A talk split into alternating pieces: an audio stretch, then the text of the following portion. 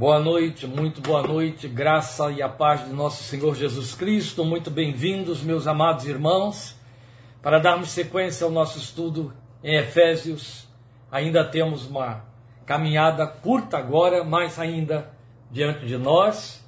E hoje nós estamos, como você já viu aí em nossa página, começando para fechar a parte 40C. Tivemos que fazer mais uma subdivisão para fecharmos a argumentação que temos dos versículos 10 a 13 do capítulo 6 de Efésios.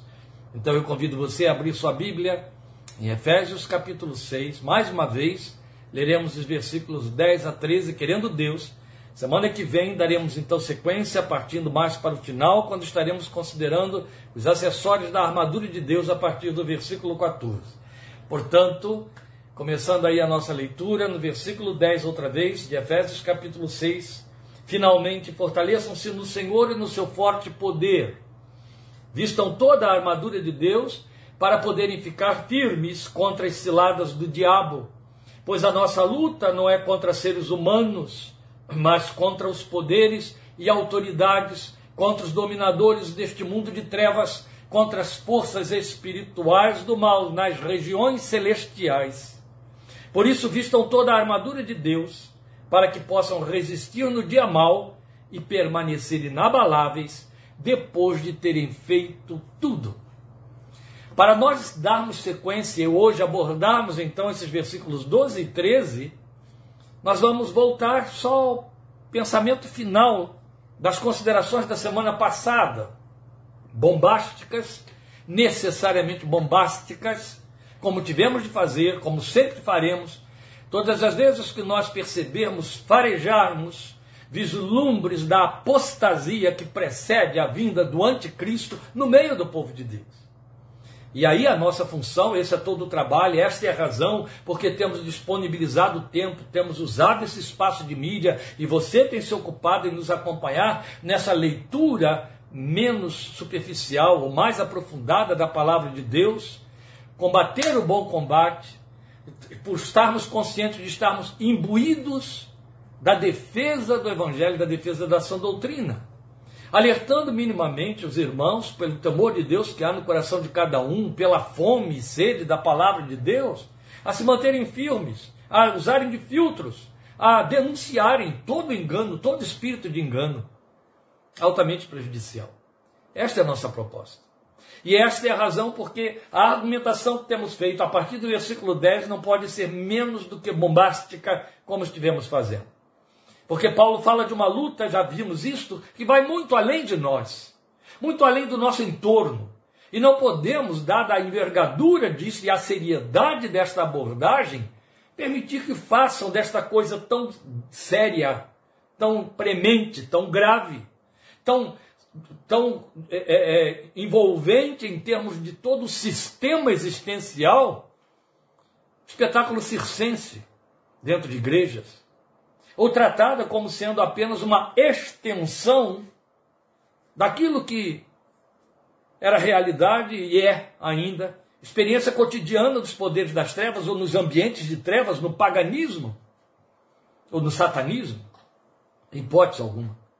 Essa luta vai muito além do nosso entorno, vai muito além de nossa vida e posições pessoais para aquilo que é maior do que o nosso programa pessoal de vida. Mas é o que implica em nossa influência neste mundo, nosso poder como cristãos, como igreja, como homens e mulheres, indivíduos em cujo coração o Espírito Santo de Deus habita, cuja cabeça e coração estão no reino e, e revestidos da palavra, encharcados pelo Espírito e pela palavra nosso poder de transformar, de realizar, de implantar através da nossa vida e de nossas atitudes o reino de Deus neste mundo de trevas. E isso nos torna antagônicos, isso nos torna hostilizados, porque estamos num ambiente que, como disse o Senhor Jesus, estão no mundo, mas não são do mundo. Não pertencemos mais a ele. É clara a palavra quando nos dizem Colossenses que nós fomos trasladados do império das trevas para o reino do Filho do amor de Deus. Império das trevas é o ambiente que nos cerca, é o esquema, o sistema no qual nós tomamos decisões, muitas vezes sob sua influência, decidimos através de votos, de atitudes políticas, de argumentação, de aceitação, de, como, de conivência com certos pensamentos, atitudes, decisões, até leis. É muito sério. Em outras palavras, é muito mais e maior do que o lugar que ocupamos como indivíduos, mas aponta para o papel que exercemos, ou podemos exercer nesse lugar, a partir de nosso lar e em toda a história que nós compomos. Então, indo direto para a abordagem do versículo 12, o apóstolo vai nos alertar, vamos voltar à leitura. Porque, na minha versão, pois, você percebe que é uma introdução conclusiva conclusiva sobre o que ele disse no versículos, nos versículos 10 e 11, não é? Finalmente, fortaleçam-se no e no seu forte poder, vistam toda a armadura de Deus para poderem ficar firmes contra as ciladas do diabo, porque, pois, a nossa luta não é contra seres humanos, contra carne e sangue, como está escrito no texto original grego, mas é contra poderes e autoridades, contra os dominadores deste mundo de trevas, é contra as forças espirituais do mal nas regiões celestiais. Eu gostaria que você gravasse esta última expressão do versículo 12.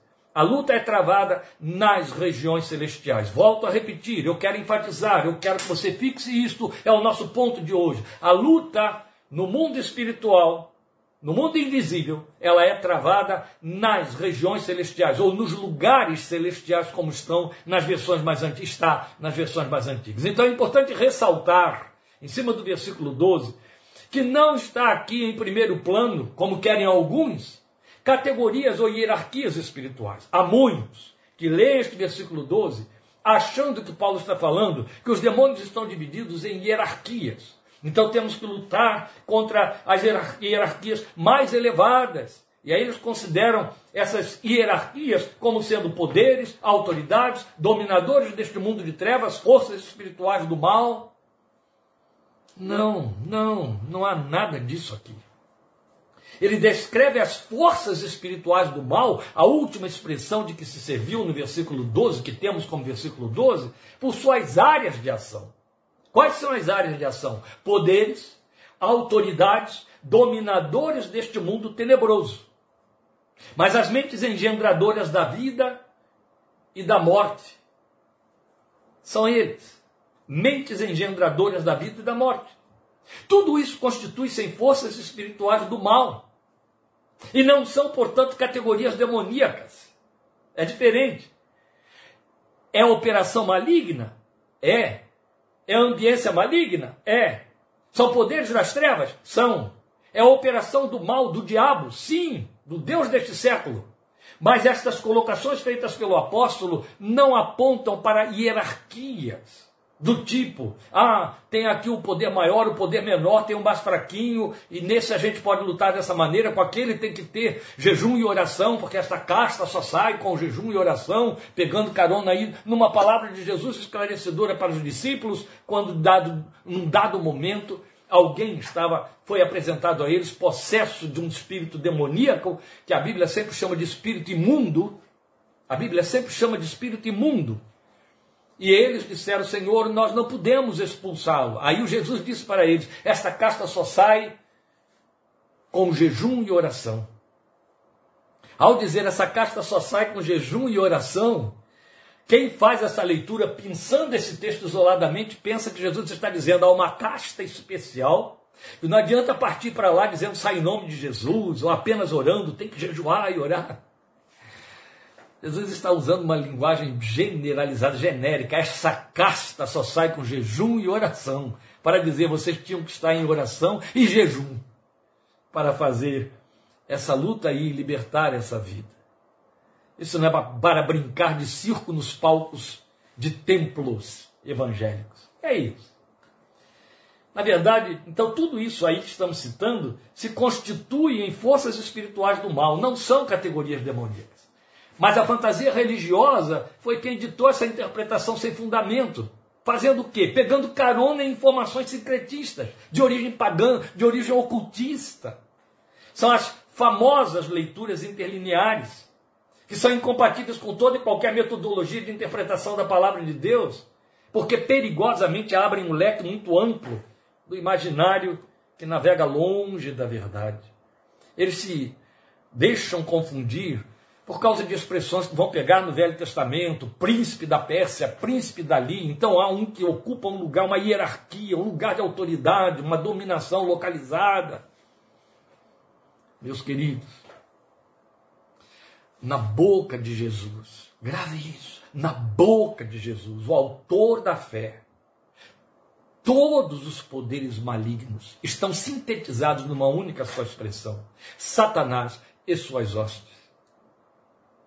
Nós não temos e não nos compete ficar preocupados em se tem um poder maior, um poder menor, uma hierarquia tal, aquele é mais forte, esse é menor. Isso parte do paganismo, do ocultismo. Lá no ocultismo, eles têm esse jogo. Um é o dono, é mais forte do que o outro. Então um vem maniata o outro, amarra o outro. Estou usando uma expressão bem própria deles.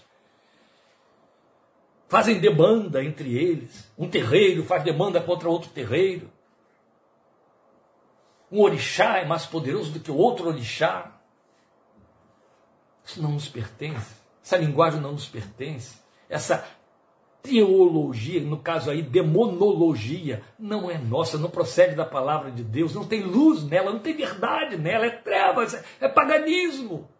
Por que pegar carona nessas coisas e recrudescer com ignorância espiritual para poder botar tempero, aroma de incenso? Na revelação pura e simples da palavra de Deus. É por isso que temos de ser bombásticos, denunciar, atacar de frente, porque isso já foi longe demais, como dissemos semana passada. Muito longe.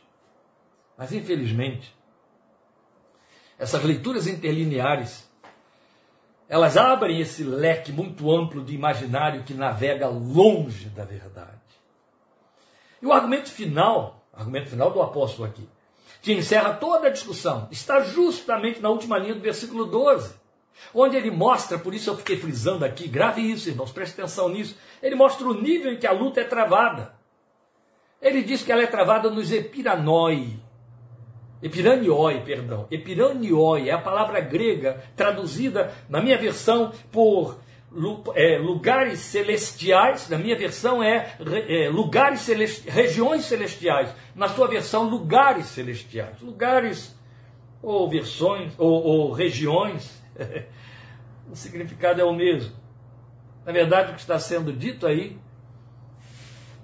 que há uma esfera espiritual, uma região espiritual a qual nós pertencemos onde a nossa luta é travada.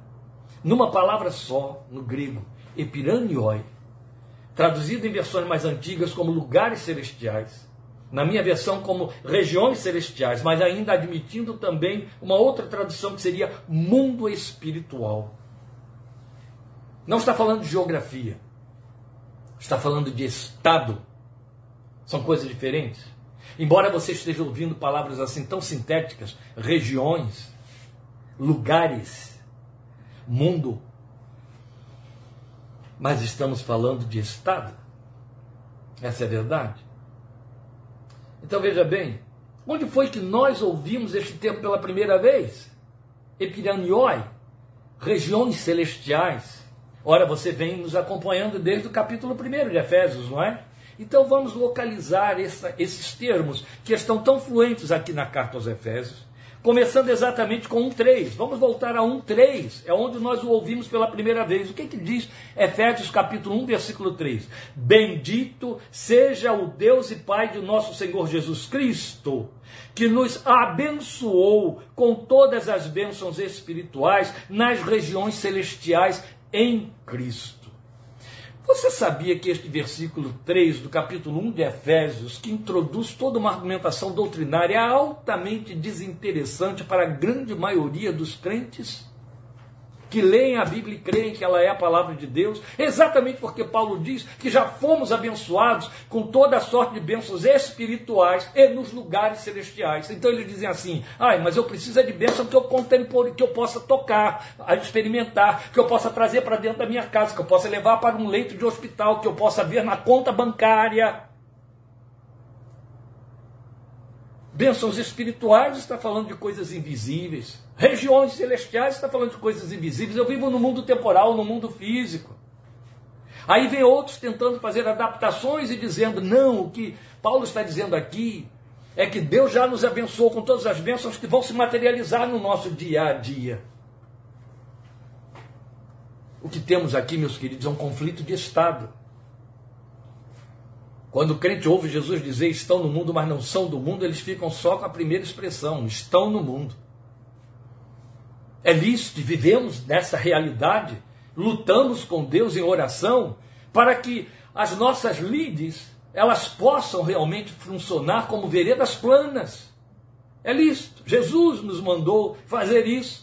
Embora ele tenha deixado muito claro, não fiquem ansiosos por coisa alguma. Paulo disse a mesma coisa, Pedro disse a mesma coisa. A despeito de todas as exortações, estamos tão aficionados pelo que é físico, pelo que é temporal, porque afinal de contas entramos, trabalhamos no mundo com interrelacionamentos humanos. Que aquilo que é invisível e espiritual perde lugar e perde interesse. É onde temos de questionar a efetividade da conversão de cada indivíduo. Se não fomos trasladados do império das trevas para o reino do Filho do amor de Deus, ainda continuamos neste mundo tenebroso. O que estamos querendo dizer é o que a palavra de Deus está dizendo. Habitamos, a partir do momento em que cremos no Filho de Deus, em regiões celestiais. E aí temos de ver a vida e viver a vida olhando de cima para baixo, não de baixo para cima. Mas nós invertemos o processo. É sempre de baixo para cima. Se quer considerar a possibilidade de que bênçãos espirituais nos lugares celestiais são mais efetivas e mais eficazes do que a realidade do nosso dia a dia, prende a atenção, chama a atenção. Alguns pensam, então, nós temos que nos tornar alienados à realidade do mundo físico. Não.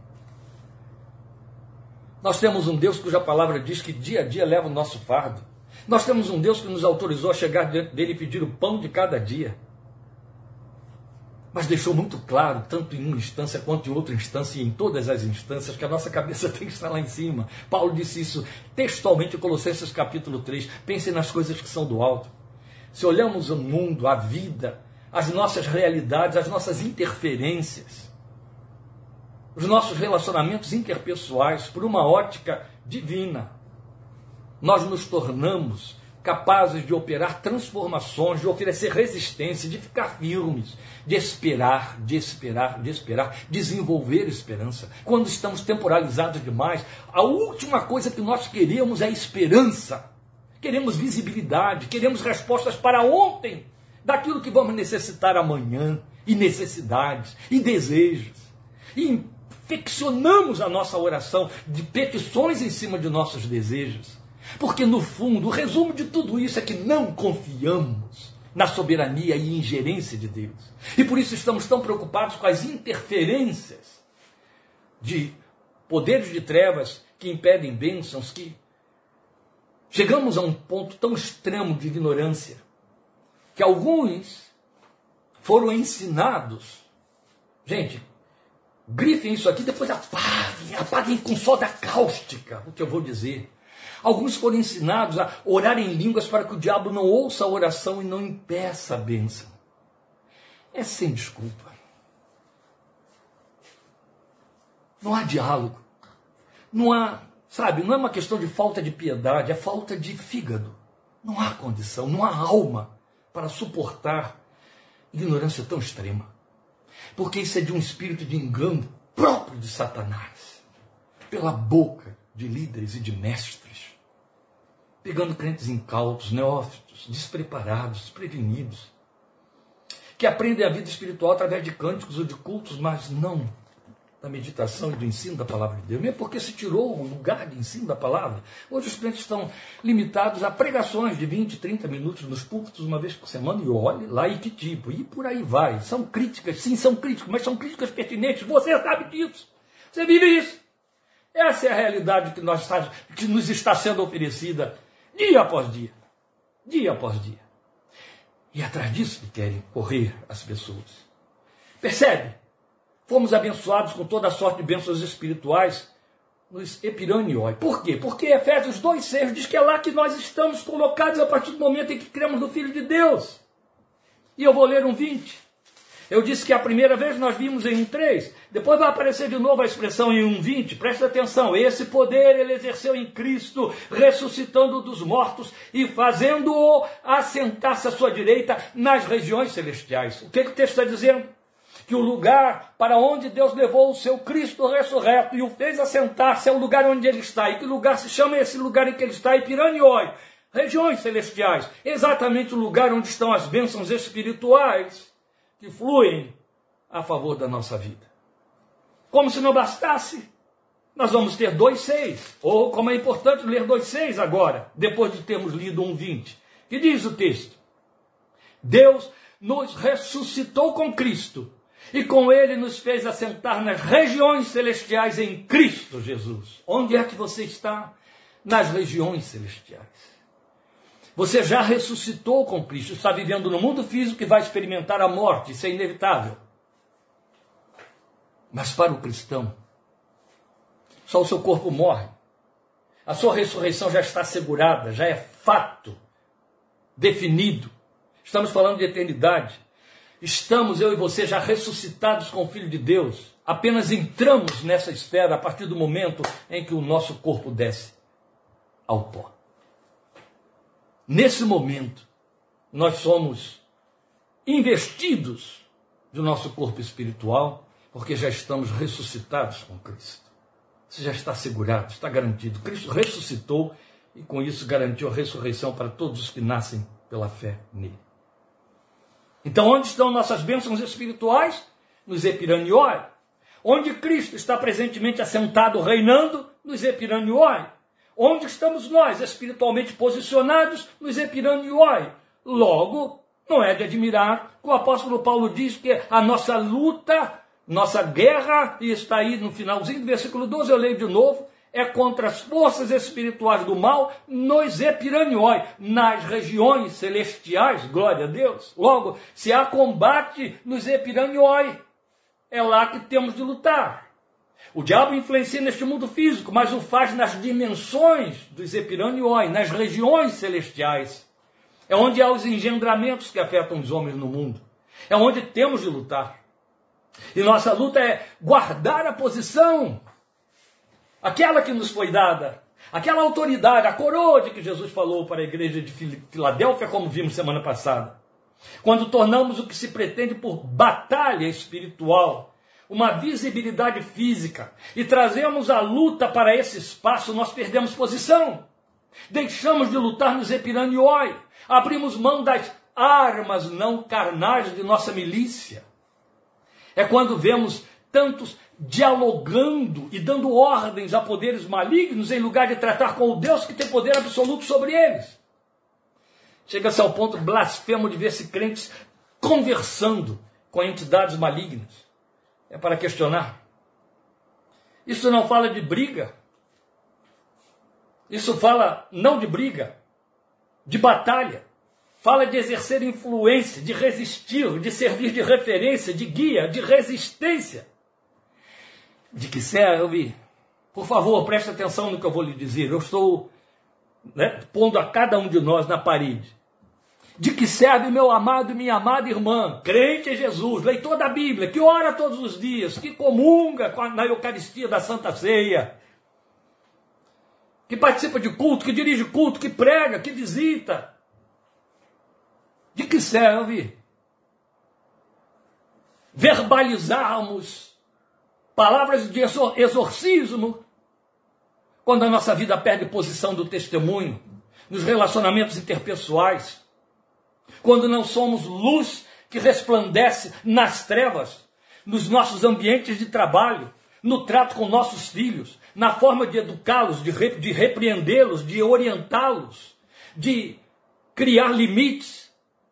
Quando não vigiamos os nossos negócios, quando nós os fazemos segundo os ditames e falácias dos princípios das trevas, onde está a autoridade? Onde está a verdade? Onde estamos de fato batalhando? Percebe? Que acaba se caindo dentro de uma malha de hipocrisia sem desculpa e sem precedente. Nós estamos preocupados com poderes invisíveis? Queremos evitar de comer uma determinada comida que alguém disse que foi consagrada a um ídolo. Temos cuidado, evitamos de entrar num determinado templo, evitamos de usar, ou de trazer, ou de ver, ou de tocar em algum tipo de emblema que pertence ao mundo pagão, ao ocultismo. Mas os valores de Satanás, o caráter de Satanás, a forma dele se conduzir e de nos influenciar, de conduzir e dirigir os seus filhos. Jesus disse para os ímpios: vocês têm por pai, e falou para judeus religiosos, têm por pai ao diabo porque querem fazer a vontade deles. Essa forma de viver, que nada tem com luz que resplandece nas trevas, que sal no mundo, ela não nos incomoda. Não nos parece, em hipótese alguma, que nos fazemos associados, afiliados, sócios, em última instância, do príncipe deste século. Onde está a resistência? A resistência está em exercer influência. Façam resplandecer a vossa luz diante dos homens. Vocês são o sal da terra. Isso é servir de referência. Isso é servir de guia. Isso é oferecer resistência. Teria sido daqui que os adversários do nazismo em cada território ocupado por eles na Segunda Guerra Mundial pensaram e criaram a famosa resistência que resultou na vitória dos aliados. Eles ofereceram resistência. E por resistência eles sabotavam. Por resistência o que eles faziam era estragar as armas do adversário. Dona Lídia Almeida, fundadora do Betel Brasileiro, costumava dizer: se você sabe onde Satanás colocou uma bomba, desarme-a antes que ela exploda.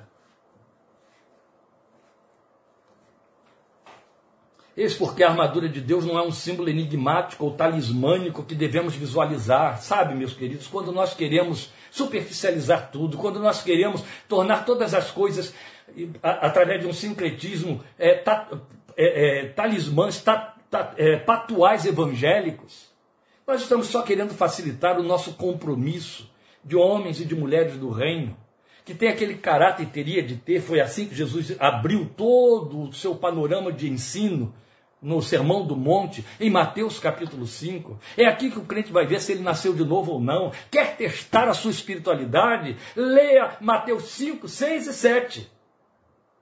Pare ali em cima, se questione ali em cima, especialmente o início do capítulo 5. Avante vocês que são pobres de espírito, que têm fome e sede de justiça, que são misericordiosos, que choram, que são mansos e humildes de coração. Avancem! É isso que está escrito lá por bem-aventurados os. Esse é o perfil do homem e da mulher de Deus. Mas estamos tão preocupados com sombras, estamos tão preocupados com a influência daqui ou dali, Pessoas têm medo de deixar ou de permitir que dentro da sua casa passe um filme de terror. Aí permite um filme que está no limiar da pornografia, ou que ensina, ou que, ou que transmite uma ideologia satânica, secular, maligna, de uma politicagem suja. Isso porque não fala em diabo, porque não apresenta um terror. Isso pode. Ah, a gente é maduro, a gente sabe filtrar. E aí a gente vai devendo, viu? Vai devendo, vai perdendo posição, vai perdendo posição. Se vai perdendo posição, ele vai ganhando. Lembra Davi e Golias? O que, que acontecia com os soldados de Saul antes que Davi chegasse? Eles estavam sendo intimidados pelo adversário por Golias. Leia o texto de 1 Samuel e você vai ver que durante 40 dias Golias ia afrontando as tropas de Saul ia ganhando terreno, ia entrando cada vez mais. Quando chega a vez de Davi, que estava com a armadura de Deus e não a armadura de Saul, Davi correu na direção do inimigo, Davi, Davi correu de maneira a fazê-lo recuar, Davi o enfrentou. Davi guardou posição.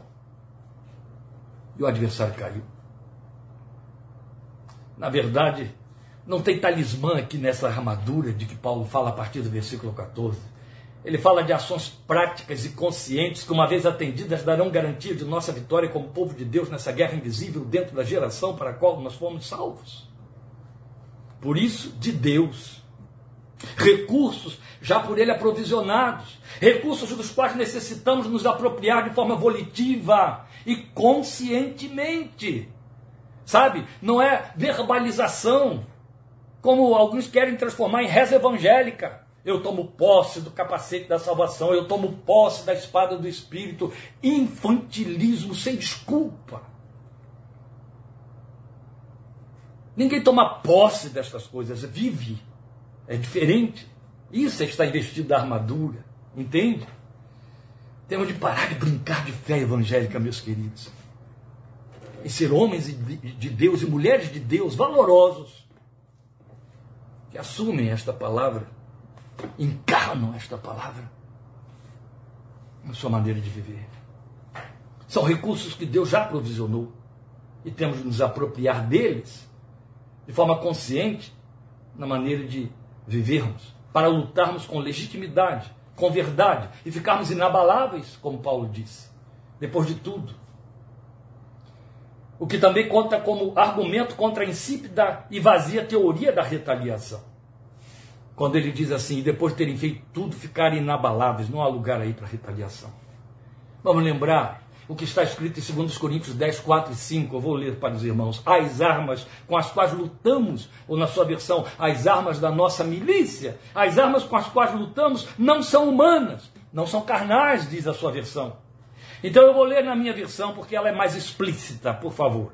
As armas com as quais lutamos não são humanas. Ao contrário, são poderosas em Deus para destruir fortalezas, a sua versão diz, e sofismas. A mentira embalada de verdade, sofisma. Destruímos argumentos, sofismas. E toda pretensão que se levanta contra o conhecimento de Deus e levamos cativo todo pensamento para torná-lo obediente a Cristo. Isso aqui não é com verbalização, querido. Isso aqui não é você chegando e dizer, ordeno que a sua mente fique sob o poder do nome de Jesus. Isso aqui é tarefa de vida. É argumentação. É confronto. Que nós chamamos de evangelização. É se manter firme na verdade e deixar o outro se atrapalhar. Quando ele vem com a sua pseudo-verdade. Então, quando ele chega e diz: Não, Jesus não é Deus, Jesus é Deus, eu experimento, eu vivo com Ele, Ele é real na minha vida. Se você acha que Jesus não é Deus, passe bem. Mas Ele é Deus, não importa o que você pensa a respeito dele. Eu o adoro como Deus, eu vivo como meu Deus. Se para você ele não passa de um profeta, ele não passa de um profeta. O problema é seu, mas você só está perdendo com isso. Olha para a minha vida e você vai ver como ele é Deus e reina dentro da minha vida. É isso. Isso é confrontar, isso é trazer todo o pensamento cativo para torná-lo obediente a Cristo. Não é verbalização, queridos. Se temos de verbalizar, é pregar, é dar testemunha, é testificar, é deixar a palavra fluir. É isso. Quais são essas armas? Quais são esses recursos que Deus aprovisionou para nós? Então vale pensá-los do texto. E com isso eu estou terminando a minuta de hoje, para nem tirar o seu sono, não é? Quais são eles? Olha, se eu for fazer a leitura a partir do versículo 14, só pensando nas armas como armas, o que é que você tem? Verdade, justiça, preparação no Evangelho, fé, certeza da salvação, palavra de Deus. Seis, o número simbólico, o número do homem. Seis no Apocalipse, seis na Bíblia fala sempre do número do homem. Seis. São as armas que Deus disponibilizou para o crente qualquer que seja a estatura dele, muito ou pouco experimentado. É evidente que tudo isso aqui está preso àquele eixo de Efésios 5,18. Deixem-se encher pelo Espírito de Deus. Aí você vai manejar bem com as armas da verdade. E elas são isso, vou repetir: verdade, justiça. Eu estou tirando daqui do versículo 14. Preparação no Evangelho da paz, fé, certeza da salvação, Palavra de Deus. Essas são as armas. Foi Deus quem as proveu para nós. Não há misticismo aqui. Não há fantasia aqui. Não há talismãs aqui. resumem-se em conhecer a palavra de Deus no nível que o próprio Paulo definiu quando escreveu para Timóteo, que maneja bem a palavra da verdade. O verbo manejar ali significa cortar reto, sem titubear, sem fazer evasivas, zigue-zagues. Não.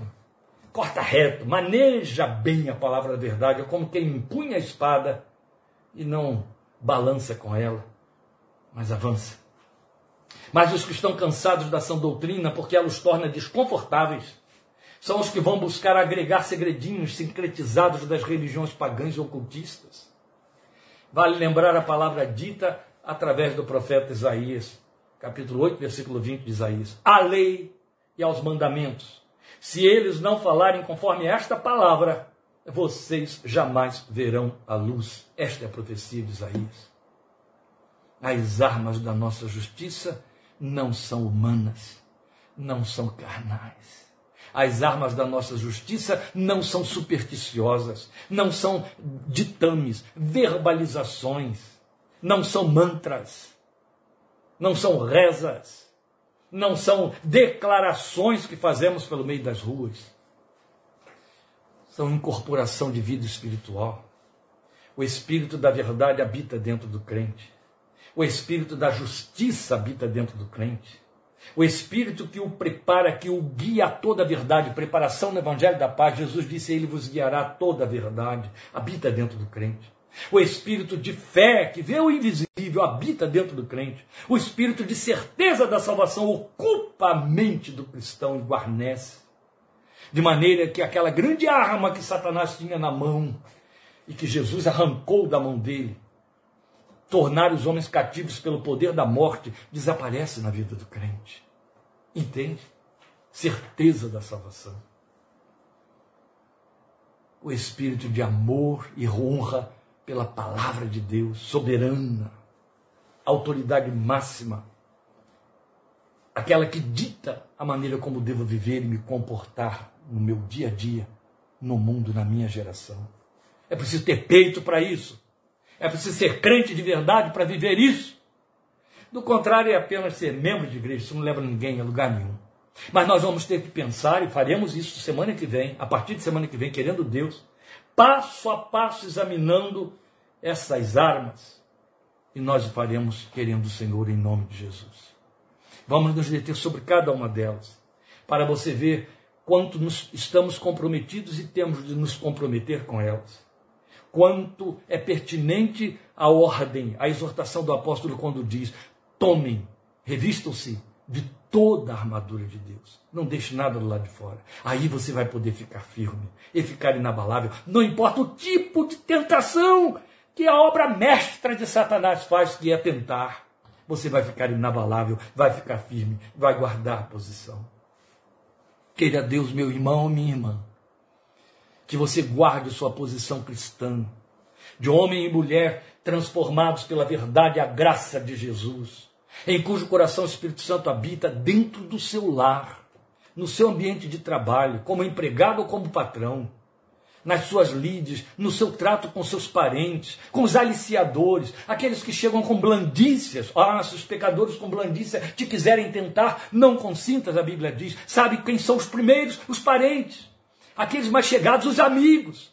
Aqueles que têm, não têm respeitos por você porque têm excesso de intimidade, então te dizem verdades, justificam suas verdades, colocando à prova a sua confissão, o seu posicionamento. Esta é a hora de você empunhar as suas armas. Esta é a hora de você dizer ao sistema de Satanás que está falando pela boca desses queridos: não, não concordo, não aceito enquanto eu estou falando isso para você, dezenas e dezenas de maus testemunhos, confessados não como pecado, mas declarados, até de forma assintosa, por líderes, homens e mulheres, líderes da fé evangélica, crentes veteranos, vem aqui na minha memória.